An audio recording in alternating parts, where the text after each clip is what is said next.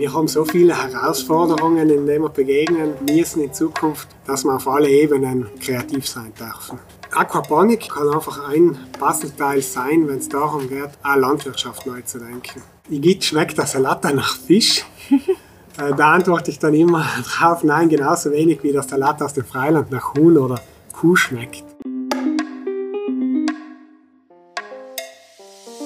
Farmfluencers auf South Tirol im Gespräch mit Südtiroler Bauern und Bäuerinnen der, der Zukunft. Zukunft. Hallo zusammen, ich bin Maike und ich spreche für euch mit Bäuerinnen und Bauern, die neue Wege in der Landwirtschaft gehen und im Einklang mit der Natur arbeiten. Für eine starke, nachhaltige Landwirtschaft, die unsere Zukunft sichert.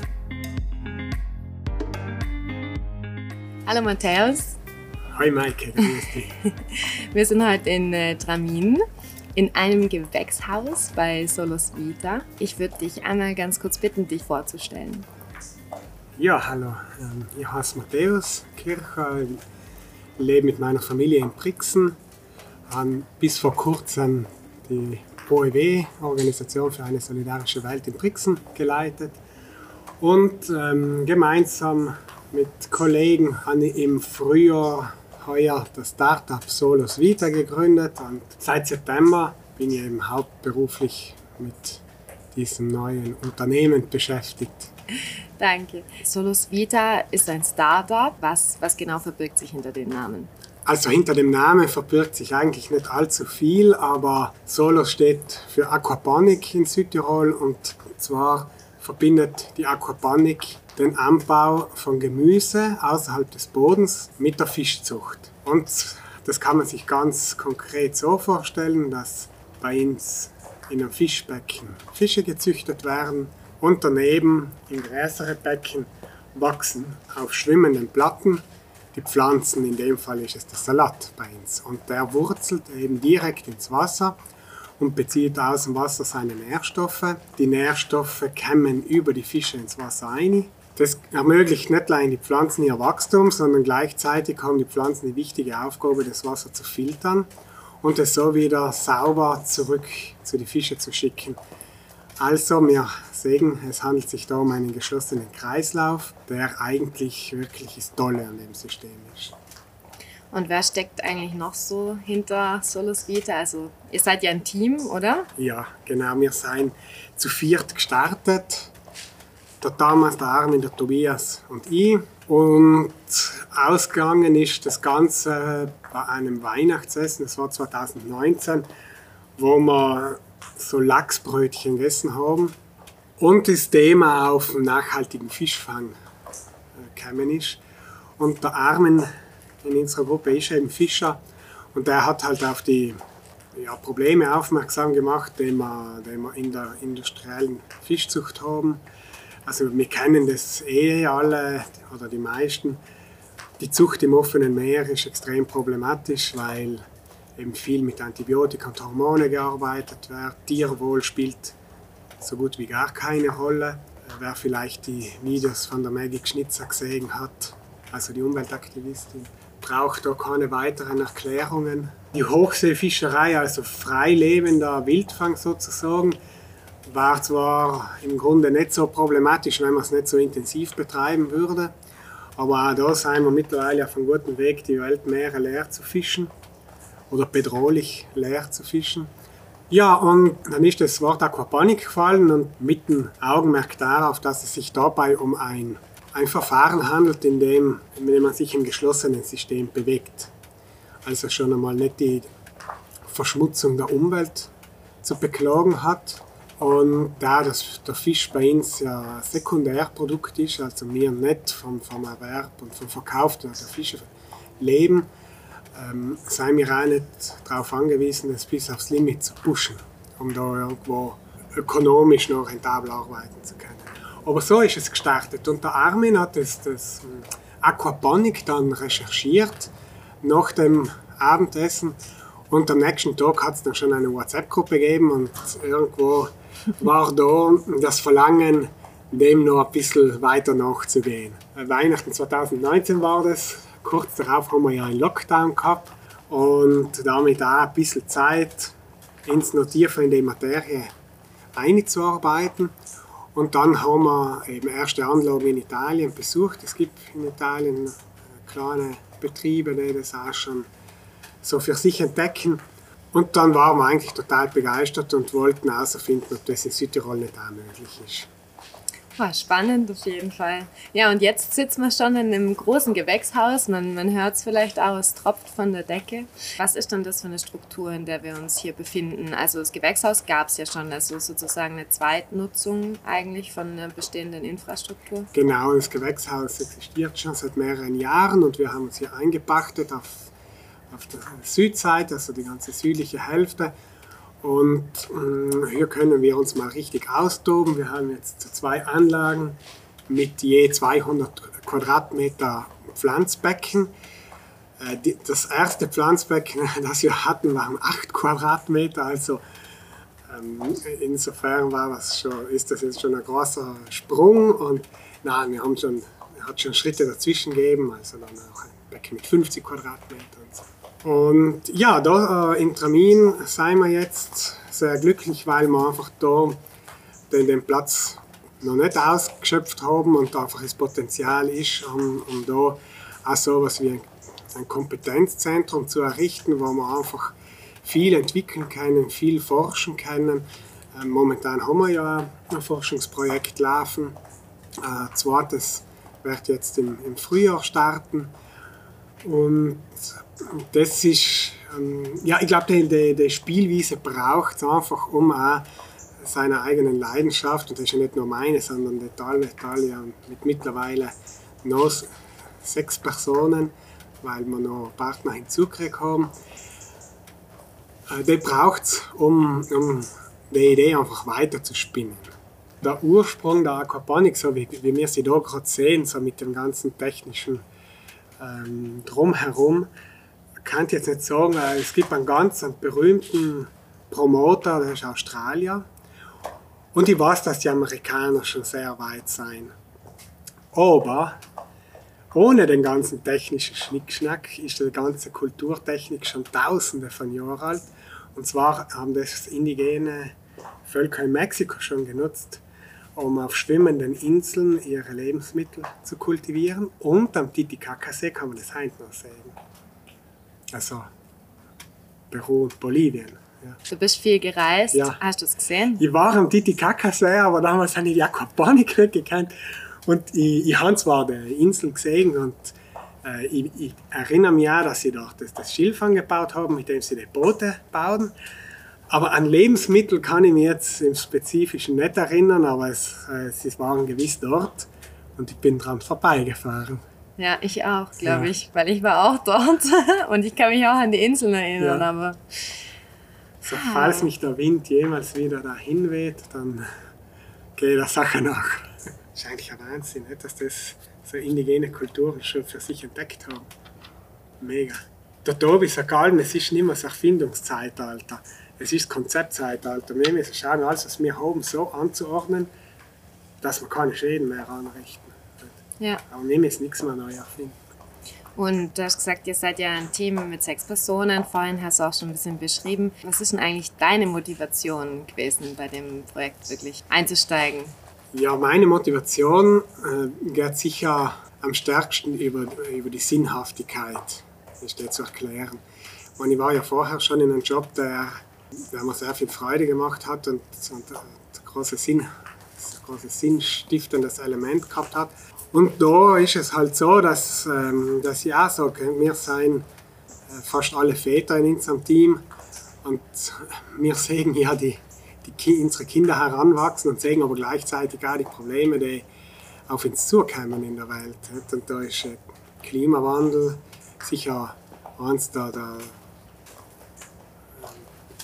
einprägendsten Probleme, die uns momentan begleiten. Aber das hat ja noch ganz viele Effekte, die es mit sich bringt. Und wir sind alle überzeugt, dass man viele Elemente in unserem System ändern müssen. Wir müssen auch bereit sein, äh, Sachen aufzugeben, obwohl sie vielleicht ökonomisch funktionieren, aber sie funktionieren ökologisch nicht. Sie haben ökologisch vielleicht nie funktioniert, aber das hat keiner gefragt. Ähm, die soziale Seite ist auch nicht äh, zu vernachlässigen. Also es braucht einfach die drei Aspekte, Ökologie, Ökonomie und Soziales. Aquaponik ist in unseren Augen kann einfach ein Puzzleteil sein, wenn es darum geht, auch Landwirtschaft neu zu denken für die Zukunft. Es ist nicht das einzige Puzzlestein, bei weitem nicht zum Glück, aber es, es kann eine sehr wichtige Rolle übernehmen. Und das ist meine Motivation, sowas aufzuziehen und da meine ganze Kraft einzutieren und wieder irgendwo anzufangen, wo vorher eigentlich noch nichts war. Mhm. Und, und, was sind die Fähigkeiten aus deiner früheren Arbeit mit der Erfahrung, die du hast, die ja nicht aus der Landwirtschaft kommt, ja. die dir jetzt weiterhelfen, auch in der Landwirtschaft was zu machen? Es ist sicher der, der Blick auf das Globale, der mich schon sehr lange begleitet. Nach meiner Matura war ich für ein knappes Jahr in Peru und dort ein freiwilliges soziales Jahr geleistet und bin auch nachher viel gereist, war auch viel auf Bauernhöfen, weil ich gewuft habe, also freiwillige Arbeitseinsätze geleistet auf biologisch bewirtschafteten Farmen, sei es in den USA, Israel oder Sri Lanka. Da habe ich halt einfach viele Beobachtungen machen können. Und was halt wichtig ist, ist auch mal über den Tellerrand rauszuschauen. Und wenn man äh, so jung ist nach der Matura, dann ist halt das Reisen das naheliegendste, wenn man die Möglichkeit hat. Und wir sind ja in der privilegierten Lage, dass wir reisen können und das eigentlich überhaupt kein Problem darstellt. Und das ist sicher ein Aspekt, der, der für mich sehr prägend ist und der mich auch bei dem Projekt äh, stark antreibt und, und durch dessen Brille ich das Projekt betrachte. Das allein ist natürlich nicht ausreichend. Äh, in, über die Jahre habe ich mir sicher ein gewisses Netzwerk aufbauen können, aus dem außer so ein Projekt sicher leichter zu bewältigen ist. Und zum Glück muss man ja nicht alle Kompetenzen auf sich vereinen. Deswegen ist ja das Team so wichtig. Und wir haben in unserem Team, wie Fischer habe ich schon gesagt, ist ein Maschinenbauer, ein Ingenieur, ein Experten aus der Landwirtschaft, Experten aus dem Marketingbereich. Und da kann man sich sowas schon getrauen. Was brauchst du denn sonst noch außer den vielen Expertisen, um mit dem Aquaponik zu starten? Aquaponik, soweit ich das auf dem Schirm habe, korrigiere mich bitte, gehört es nicht gerade zu den Low-Input-Sachen. Also man braucht schon erstmal ein groß, großes Budget, um zu starten. Ja, aber also ich würde jetzt nicht sagen, dass es viel Mut braucht. Ich meine, wir leben in einem extrem reichen Land. Nicht? Und wir wissen ja alle, dass wir Alternativen brauchen. Zumindest reden alle davon. Aber mit dem Reden ist es halt nicht getan. Und nachher braucht es Menschen, die das machen. Und da sind wir ja, das habe ich eh schon gesagt, zum Glück nicht die Einzigen. Und wenn man ein, ein Netzwerk hat, wenn man Leute kennt, wenn man mit einer Idee mutig nach außen geht und, und überzeugend nach außen geht, nachher findet sich ja das Geld. Meine, gerade in Südtirol, ich will jetzt nicht sagen, dass es auf der Straße liegt und laut zu glauben ist, aber ähm, dann darf man wahrscheinlich nicht mehr, so, nicht mehr arbeiten oder nicht mehr so viel arbeiten, was vielleicht auch nicht schlecht war. Aber, nein, aber es, es lässt sich alles organisieren. Man muss, man muss die Sachen schon gut vorbereiten. Wir haben sehr, sehr viel Arbeit in die, in die Konzeption gesteckt. Wir haben viele Businesspläne geschrieben. Wir haben Konzeptpapiere geschrieben. Wir haben ganz oft unser Projekt vorgestellt unsere Idee vorgestellt. Aber das war sicher auch ein Grund, äh, den ich da nennen möchte. Überall, wo wir das vorgestellt haben, sind wir auf Begeisterung gestoßen. Und dann haben wir uns gedacht, ja, wenn, wenn der jetzt auch sagt, dass das toll ist und wenn, wenn der, der Nächste wieder sagt, dass das toll ist und dass wir uns das umschauen sollen, dann haben wir einfach irgendwann keinen Grund mehr gesehen, das nicht zu probieren. Was ist denn der Punkt, bei dem du denkst, dass das der Grund ist, warum die Leute begeistert sind? Ja, zuerst einmal, ich glaube, das, das Neue. Allem, wenn etwas Neues kommt, dann, dann ist eine Neugier da, dann wollen die Leute mehr wissen. Aber was bei dem Projekt sicher so herausragt, ist der, der, das Element des geschlossenen Kreislaufs. Das ist einfach etwas, was auch ein bisschen exemplarisch ist für das, was wir jetzt brauchen. Wir müssen ja wegkommen von dem linearen Denken in unseren Wirtschaften also vorne irgendeine Maschine füttern und hinten kommt irgendein Produkt raus und dann haben wir viel Müll am Ende. Und, äh, sondern wie gehe ich mit Materialien um, wie kann ich das wieder in den Kreislauf zurückbringen. Und bei uns ist es halt das Wasser und die Nährstoffe. Nicht? Die verlassen die Aquaponik-Anlage nie. Und das kann ich mit absoluter Überzeugung sagen, weil wir sind ja, wir haben getestet in Eppen und sind dann nach Tramin umgezogen, weil wir eine größere Struktur gebraucht haben. Wir haben sogar ins Wasser in Tanks da angeführt, weil es so kostbar für uns ist. Aber auch weil, logisch, ähm, wir nicht einfach äh, mit Nährstoffen angereichertes Wasser einfach irgendwo in Gulli leeren wollten. Nicht? Auf der anderen Seite glaube ich auch, dass es viele Leute sehr interessiert, weil das ganze Urban Gardening, Permakultur, Agroforestry, das hat erlebt teilweise so einen Boom. Und die Aquaponik hat halt auch im urbanen Raum einen, einen berechtigten Platz. Sie kann dort ähm, betrieben werden, sei es auf einem Flachdach oder eben auch äh, wie in London zum Beispiel machen sie es in alte U-Bahn-Schächte. Und da ist halt irgendwo so der Pioniergeist drinnen, dass man in die Städte Landwirtschaft betreiben kann und die Menschen direkt dort schon mit Lebensmitteln versorgt, wo, wo die Konsumenten eigentlich wohnen und leben. Mhm. Und, und das hat schon eine Faszination. Klar. Ohne dass ich jetzt dem ländlichen Raum seine, seinen Wert und seine Gültigkeit absprechen will. Gell? Auf gar keinen Fall. Ich glaube, wir haben so viele Herausforderungen, in denen wir begegnen müssen in Zukunft, dass wir auf alle Ebenen kreativ sein dürfen. Ja. Ja, ja, definitiv. Das wäre jetzt auch eine von meinen, sage ich mal, eher kritischeren Fragen gewesen. Warum haben wir, jetzt sagen wir mal, wir sind jetzt hier in einem Gewächshaus, ähm, in einem Bereich, wo um uns herum Apfel, Apfelplantagen sind. Ja. Es wäre eigentlich ein Land, wo man auch einfach mit der Erde arbeiten könnte. Mhm. Also warum haben wir jetzt hier in Tramin, was ja ein ländlicher Bereich ist, de facto, mhm. ähm, ein Aquaponik stehen? Ich sehe das Potenzial definitiv für einen urbanen Raum. Wieso sind wir hier? Genau, das ist eine gute Frage, eine berechtigte Frage. Also die Aquaponik ist ja im Vergleich zu, jetzt bleiben wir bei den Äpfeln, weil du sie genannt hast und weil sie uns hier umrahmen, wir brauchen hier ja im Vergleich dazu sehr, sehr, sehr wenig Fläche. Also wenn ich jetzt da nach rechts blicke und das, das Pflanzbecken sehe mit 200 Quadratmetern, aus diesen 200 Quadratmetern ernte ich jede Woche 1100 Salatköpfe.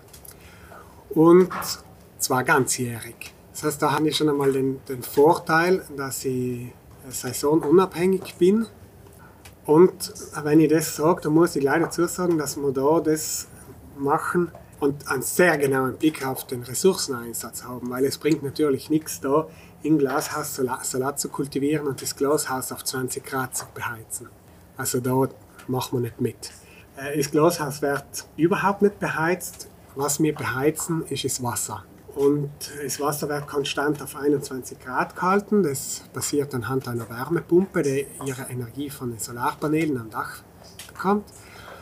Und die ganzen Becken, also die Fischbecken wie auch die Pflanzbecken, sind vollständig thermisch isoliert, um da einfach ähm, so gut wie keine Energie unnötigerweise zu verlieren. Äh, das reicht aus, um hier Salat produzieren zu können. Mit Tomaten würde es nicht funktionieren, sage ich gleich also nicht im Winter, aber für einen Salat und für gewisse Kräuter ist das absolut machbar. Und dann macht es eben auch Sinn, im ländlichen Raum sowas anzudenken, weil da Erzeugerinnen und Erzeuger wirklich ganzjährig äh, programmierbares Einkommen generieren können. Und nicht, das nicht auf Kosten äh, der Umwelt geht. Also noch mehr, wie man vielleicht in gewisse Sektoren eh schon wirtschaften. Mhm. Könntest du dir vorstellen, dass man äh, Aquaponik zum Beispiel auch in einem, ich nenne es jetzt einfach mal, traditionelleren landwirtschaftlichen Betrieb mit einbindet oder siehst du es als ganz andere Sache? Ja, es ist jetzt, also wenn wir von dem jetzt reden, muss ich dazu sagen, dass wir da jetzt noch spekulativ mhm. unterwegs sind, weil wir sind jetzt da seit April, Mai und produzieren jetzt seit, ja, seit vier Wochen sind wir auf dem Markt produzieren schon etwas länger. Es dauert ja, bis alles, äh, bis alles läuft und bis man dann den ersten Salat erntet. Aber ich kann mir schon vorstellen, dass das ein zusätzliches Standbein für Südtiroler Landwirte und Landwirtinnen werden kann. Aber es gilt nur, das herauszufinden und genau deswegen haben wir das da aufgebaut. Und energetisch habt ihr einen Kreislauf, weil ihr habt Solar Solarpanelen auf dem Dach, weil ihr braucht ja ihr braucht Strom. ja genau, weil ihr braucht ja eine Energie, die jetzt sag ich mal beim Gemüsebau aus dem Boden kommt. Ja. Ähm, müsst ihr ja mit Strom erzeugen und den Kreislauf habt ihr durch äh, Solar. Na, also die Energie, die beim Bauern aus dem Boden kommt, das sind ja die Nährstoffe in erster Linie. Die kommen in der Aquaponik von den Fischen. Das heißt, dazu brauche ich eigentlich so gut wie gar keinen Strom, nur ganz geringe Leistung, mit der eben die Pumpe betrieben wird, damit das Wasser zirkulieren kann zwischen Pflanzbecken, Fischbecken und der Biofilter, der dazwischen geschaltet ist mit Mikroorganismen. Den größeren Teil des Stroms brauchen wir effektiv im Winter, um, die, um das Wasser zu beheizen und eben auch um die LED-Lampen ähm, zum Leuchten zu bringen. Ja, also die gleichen die fehlenden Sonnenstunden aus. Die sind auch so programmiert mit einem Lichtsensor, dass wenn wir einen schönen Wettertag haben, dann schalten sie aus und äh, bei einem bewölkten Tag schalten sie ein und eben am Morgen und am Abend kompensieren sie die fehlenden Sonnenstunden. Richtig. Äh, hochtechnisch alles. Aber, aber ja, klar, notwendig, vor allem im urbanen Raum. Also, das, also ich persönlich sehe es vor allem dort als, als extrem wichtig. Vor allem, weil wir sehr viel ungenutzten Leerraum haben. Ja, mhm. Eine andere Frage, die ihr vielleicht auch öfter zu hören bekommt, können wir mal ein bisschen mit Vorurteilen aufräumen. Also zum Beispiel eins, was ich ähm, oft gehört habe, ja gut, das wächst ja auf dem Wasser, so ein Salat, das heißt, da ist nichts drin. Keine Nährstoffe, das kann kein echtes Gemüse sein. Was gibt es denn noch für Vorurteile oder was, was hört ihr so? ja. Also zum Ersten, was du schon gesagt, das habe ich jetzt von ein, zwei Leuten auch schon gehört, dieses Argument. Und da ist es eben so, wir arbeiten mit ähm, einem Unternehmen auch in Rimini zusammen und dort haben sie ein Forschungsprojekt mit der dortigen Universität laufen und die, die Biologinnen und Biologen haben effektiv den Salat auf seinen Nährstoffgehalt hin untersucht und da gab es keine äh, Abweichungen von einem Salat, der in der Erde wächst. Und das äh, ist auch dadurch einfach zu erklären, dass ein, ein Salat in der Erde bezieht seine Nährstoffe aus organischen oder synthetischen Dünger. Äh, Und wenn es organischer ist, dann ist es, keine Ahnung, Polina, ja, also Hühnermist oder Kuhmist. Bei uns ist es eben der Mist von den Fischen. Und ähm, gewisse Mineralien und Spurenelemente sind ja sowieso im Wasser gelöst. Also wir beziehen das Grundwasser hier aus Tramin, haben hier die Bodenproben auch machen lassen und gesehen, dass sich dieses Grundwasser hier sehr gut für den Aquaponikanbau eignet. Ein anderes Vorurteil, das wir überraschenderweise öfters gehört haben, ist, ah, äh, Igitt schmeckt der Salat dann nach Fisch. Äh, da antworte ich dann immer drauf, nein, genauso wenig wie der Salat aus dem Freiland nach Huhn oder Kuh schmeckt. Ja.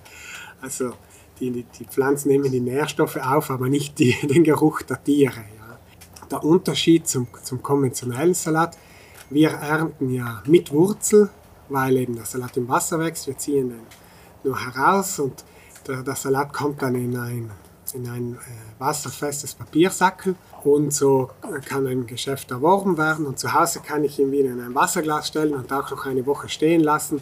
Da bleibt mir immer frisch, als ob ich ihn gerade im Garten stehen hätte. Ja, interessant.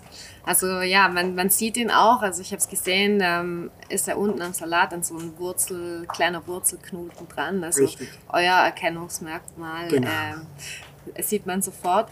Mal weg vom Salat und hin zum Fisch. Also Fisch, habt ihr ja gesagt, ist nicht euer Hauptstandbein, einfach weil ihr euch mehr auf Salat konzentriert und weil ihr auch effektiv nicht so viele Fische habt und weil sie einfach länger brauchen, um zu wachsen und so weiter. Wieso habt ihr euch für den Forellenbarsch als euren Fisch entschieden?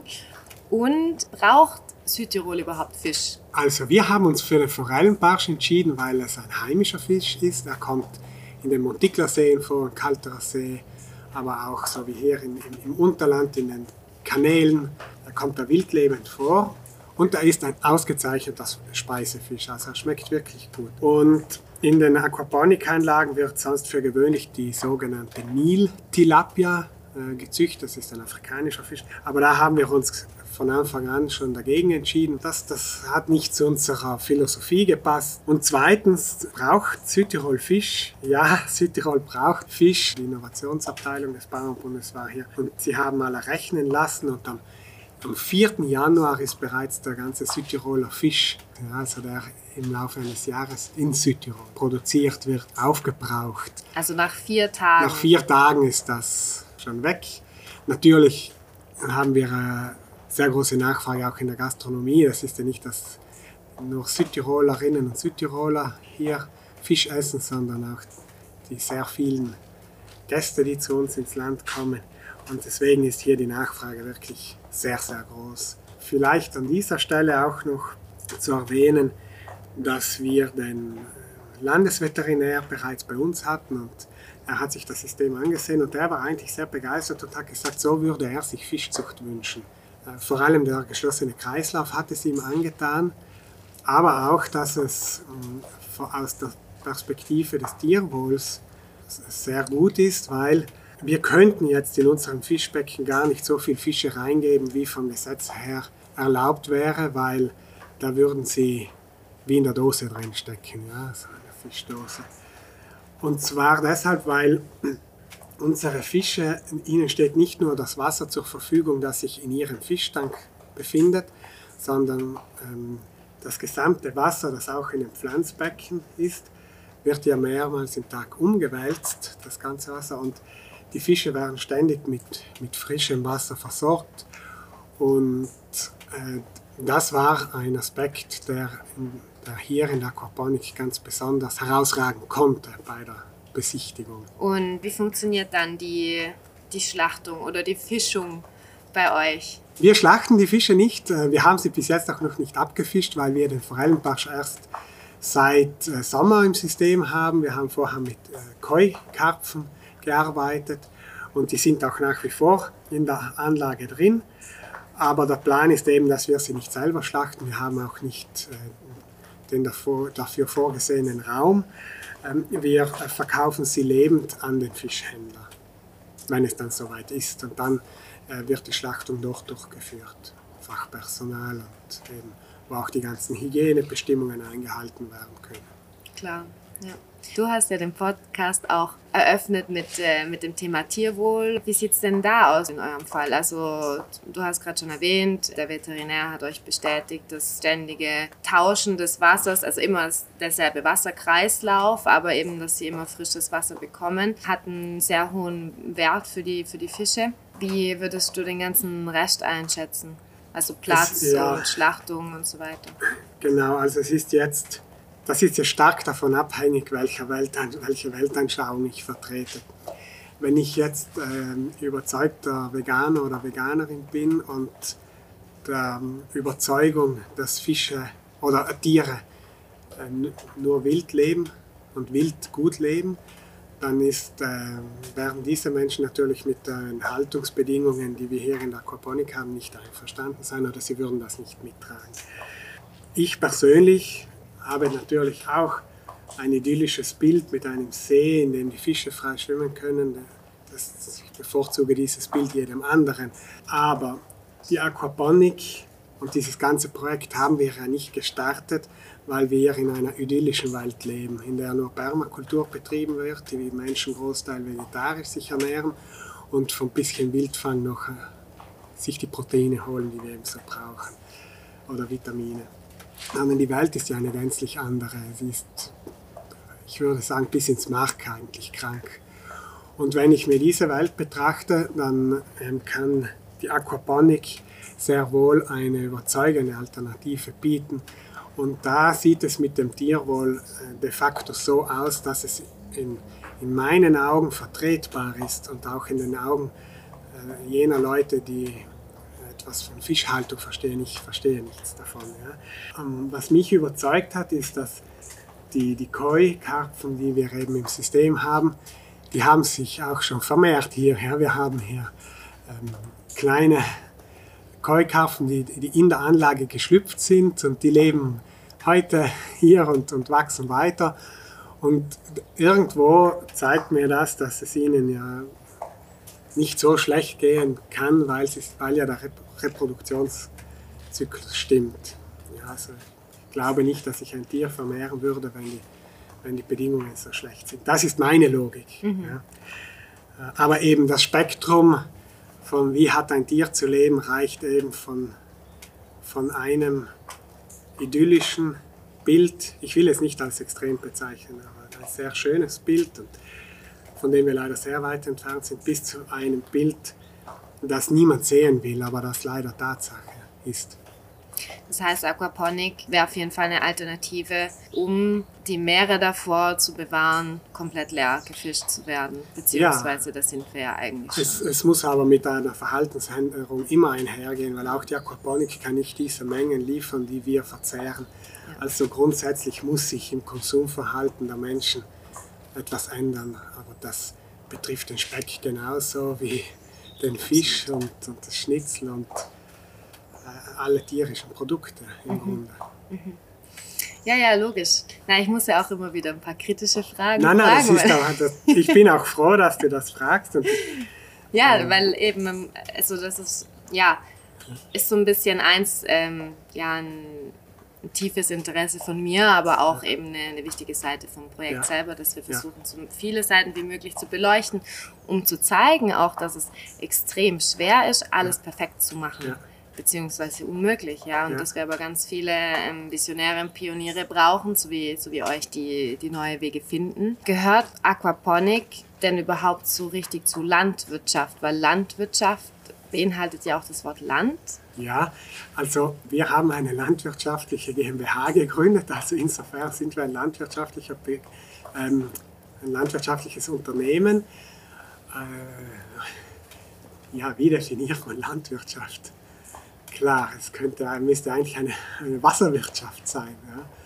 Ist noch zu definieren ist in noch, der Zukunft. Ist noch zu definieren. Es ist noch einiges zu definieren. Wir bekommen auch das Biosiegel nicht, ja, obwohl wir keine chemisch-synthetischen Pflanzenschutz- und Düngemittel einbringen, weil die EU-Richtlinie den Anbau von Pflanzen außerhalb des Bodens noch nicht vorsieht. Und im Gesetz steht ganz klar, dass Erzeugnisse müssen im Boden wachsen. Und weil das das so drin steht, können wir das, die Zertifizierung nicht beantragen, obwohl alles im höchsten Maße Bio wäre, mhm. außer eben bis auf diesen einen Punkt. Mhm. Ja, eine, sage ich mal, dystopischen Zukunftsvision von unserem Planeten haben wir alle, ja, haben wir den Boden versiegelt und sind auf Aquaponik angewiesen, um zu überleben. Wir hoffen alle, dass wir da nicht äh, landen, aber ja, in, in einigen Bereichen der Welt äh, werden wir da mit Sicherheit nicht drum kommen. Was sind denn noch die Kreisläufe, die ihr noch zu schließen habt? Also ihr habt einen geschlossenen Energiekreislauf, einen geschlossenen Wasserkreislauf, einen geschlossenen Nährstoffkreislauf. Ja. Ähm, was sind noch so die Baustellen, wo du sagst, da ähm, müssen wir noch was tun? Also eine offene Baustelle bei uns ist definitiv noch das Fischfutter, das müssen wir zukaufen, ist gewöhnliche Industrieware, man kriegt auf dem Markt fast nichts anderes. Es war uns von Anfang an schon klar, dass das ein, ein Schwachpunkt ist. Aber wir äh, konnten eben nicht alles zeitgleich angehen. Aber jetzt äh, im nächsten ähm, Forschungsprojekt, das, das wir eben starten im neuen Jahr, da wird das Fischfutter auch mit eine Rolle spielen. Und unser Ziel da ist es, effektiv äh, Fischfutter auch lokal zu produzieren und äh, da hat man in Südtirol eigentlich schon recht gute Voraussetzungen. Und zwar ähm, einfach aufgrund von Insekten. Also eine Insektenzucht aufzuziehen. Und Insekten sind dann das Grundmittel fürs Fischfutter. Weil momentan ist das, das äh, Fischfutter besteht hauptsächlich aus Fischmehl. Und das ist ja eine Perversion, dass wir Fische verwenden, um wieder Fische zu füttern. Auch wenn es äh, Abfallware aus dem großen konventionellen Fischfang ist, ist es moralisch trotzdem nicht vertretbar. Und, deswegen suchen wir da schon einen, einen eigenen Weg. Und wenn es uns gelingt, den noch zu schließen, dann äh, sind wir einen bedeutenden Schritt weiter und haben wir, haben wir noch schon eine Freiheit wieder. ja, ich hatte vor allem auch eine Freude, die Mehlwürmer vorhin zu begutachten. Ja, genau eine kleine Testphase haben wir schon gestartet. Und das, äh, nein, es, es funktioniert effektiv. Und wir wissen ja, dass es funktioniert. Auch da ist noch in der Gesetzgebung einiges zu ändern. Aber ähm, das muss jetzt ein bisschen zackig gehen, weil sonst schaffen wir die, die Kehrtwende bald nicht mehr. Und ähm, was, was du vorhin auch erwähnt hast, als wir unseren Rundgang gemacht haben, also die, die Arbeit hier ist ja körperlich ganz, ganz anders als auf, dem, als auf einem Bauernhof, sage ich jetzt mal, als beim Gemüseanbau. Ja, es ist extrem angenehm in der Aquaponik zu arbeiten, weil ich kann die ganzen Schritte äh, zu mir herholen.